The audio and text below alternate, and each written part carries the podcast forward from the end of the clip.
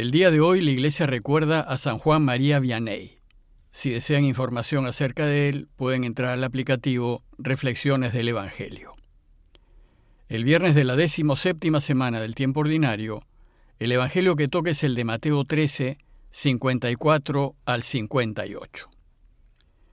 En aquel tiempo fue Jesús a su ciudad y se puso a enseñar en la sinagoga.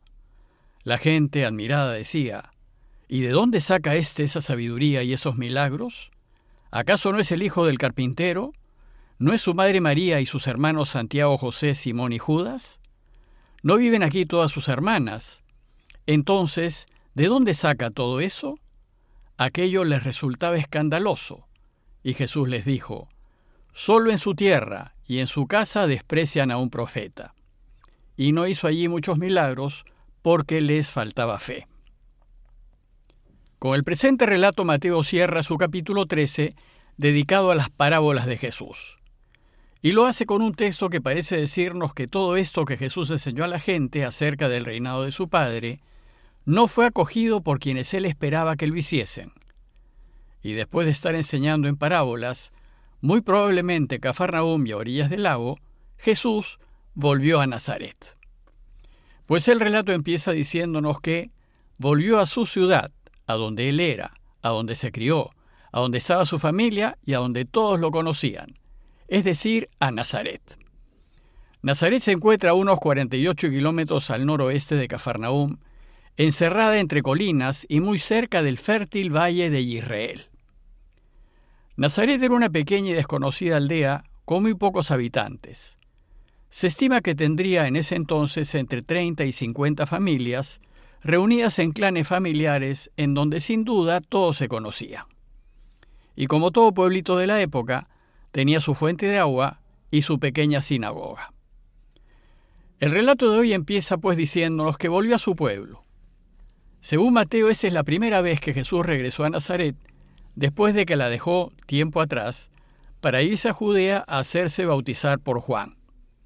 Y aunque en Nazaret estaba toda su familia y sus amigos de juventud, Después de su bautismo, Jesús no volvió a Nazaret, sino que se fue a Cafarnaúm, a casa de Pedro, en donde comenzó a anunciar la buena noticia del reinado de Dios. En Nazaret Jesús se había criado, y allí su padre José tenía su taller. Según la tradición, José habría muerto cuando Jesús aún era un muchacho, pues la última vez que se le menciona en los Evangelios lo hace Lucas cuando nos cuenta que a los 12 años Jesús se perdió en el templo en Jerusalén. Entonces, si efectivamente José falleció cuando el Señor aún era adolescente, hemos de suponer que ya desde muy jovencito asumió el taller y el oficio de su padre con el fin de cuidar y sostener a su madre María. Sabemos también, porque la ley así lo mandaba, que María y José le enseñaron a Jesús a amar a Dios Padre sobre todas las cosas creadas incluso sobre ellos mismos, y a hacer siempre su voluntad. Es decir, a elegir lo que Dios quería, aunque esa elección vaya en contra de sus propios padres. Bueno, pues esto resultó fundamental en la vida de Jesús. Además, hemos de suponer también que Jesús estudió y aprendió la ley de Moisés en la pequeña sinagoga del pueblo, como lo hacía todo niño y joven judío, ya que en la sinagoga se enseñaba y la gente se reunía los sábados para leer la escritura, para nosotros el Antiguo Testamento, y para estudiarla y comentarla. La práctica era que el sábado, aquel varón que leía el texto bíblico tenía la potestad de reflexionar acerca de él. Y Lucas nos dice que era costumbre de Jesús en sábados leer y comentar la escritura. Pues Jesús fue un judío practicante y muy interesado en estudiar y conocer la escritura. Bueno, pues esta vez Mateo nos cuenta que al llegar a su pueblo, y como era su costumbre, Jesús se puso a enseñar en la gente en la sinagoga. Es decir, al volver a Nazaret, parece que Jesús retomó su costumbre de leer la escritura y explicarla. Sin embargo, esta vez no fue igual. Algo pasó, algo hizo o algo dijo que dejó a la gente de su pueblo desconcertada. Según ellos, esta vez Jesús comentó la escritura de una manera totalmente nueva, distinta, renovada, extraordinaria. De tal manera, dice Mateo, que todos quedaron maravillados. Muy pocos años habrían pasado, tal vez unos tres o cuatro, desde que Jesús partió de Nazaret. Y ahora que volvió, enseñaba con tal autoridad y tal sabiduría que la gente de su pueblo quedaba admirada, pues nunca antes lo había hecho así. Y entonces dice el texto que la gente sorprendida se preguntaba, ¿y de dónde le viene a éste esa sabiduría y ese poder de hacer milagros? Sus paisanos no podían creer lo que escuchaban de boca de Jesús. Y entonces se preguntaban, ¿acaso no es este el hijo del carpintero? ¿Acaso no es el hijo de José al que conocimos? Y su madre no es la que llaman María. A María la conocemos todos, pues es del pueblo y aún vive entre nosotros. ¿Y acaso no son hermanos suyos Santiago, José, Judas y Simón? ¿Y acaso no viven también entre nosotros sus hermanas? Ya comentamos en alguna ocasión anterior que la palabra hermano o hermana no necesariamente significa hermanos de sangre o hijos de los mismos padres, pues el concepto de familia de esos tiempos no era el de ahora, en donde el núcleo familiar se limita a papá, mamá e hijos. En ese entonces se funcionaba en base a clanes familiares que incluían hermanos, primos, tíos de la línea paterna. Y todos los miembros del mismo clan se llamaban entre sí hermanos. De manera que hermano podría significar también tío, primo, sobrino, en general, pariente. Por tanto, aquí las palabras hermanos y hermanas podrían muy bien designar a parientes o familiares o miembros del mismo clan. Además dijimos también que por funcionar en base a clanes familiares, en arameo hebreo no existía la palabra primo. En realidad no se hacía necesario, ya que todos los del mismo clan se llamaban entre sí hermanos. Basándose en los evangelios, que como saben no son biografías sino enseñanzas, la Iglesia Católica siempre ha sostenido que Jesús fue hijo único, pues teológicamente, si Jesús es Dios, entonces tiene que ser único. Y por tanto entiende que aquí la palabra hermano o hermana se refiere a parientes. Entonces, y volviendo al texto, al escuchar a Jesús la gente desconcertada se preguntaba, ¿y de dónde le vendrá todo esto? Este desconcierto de la gente se debió a que hubo un cambio muy significativo entre el Jesús de antes de partir para Judea y el Jesús que ahora tenían enfrente. Y uno de los argumentos que usa la teología actual para afirmar que Jesús, durante su infancia y juventud, fue un hombre total y absolutamente normal, es precisamente este desconcierto. Es decir, durante su infancia y juventud, nada hizo Jesús que demostrase que él era el Mesías. Nada hubo de especial que lo distinguió de los demás muchachos de su pueblo.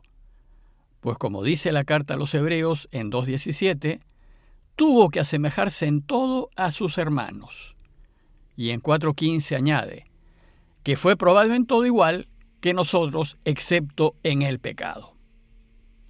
Entonces podemos afirmar que hasta que tuvo más o menos unos 30 años, Jesús pasó completamente desapercibido.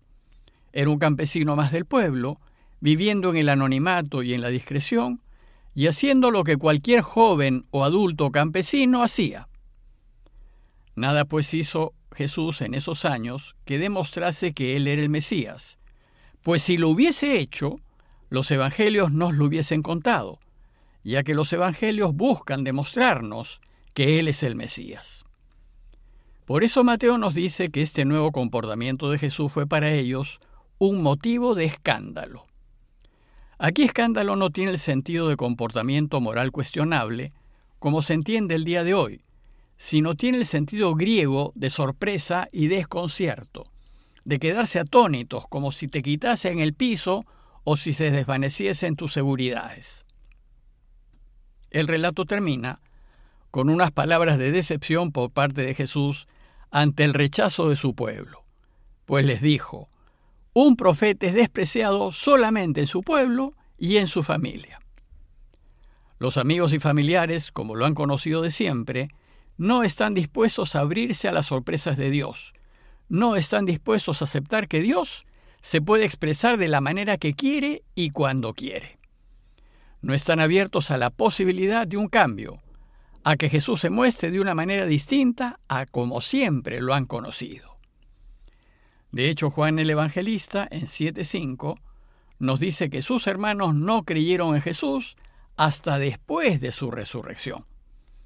Fue su resurrección lo que los hizo cambiar, en realidad lo que hizo cambiar todo.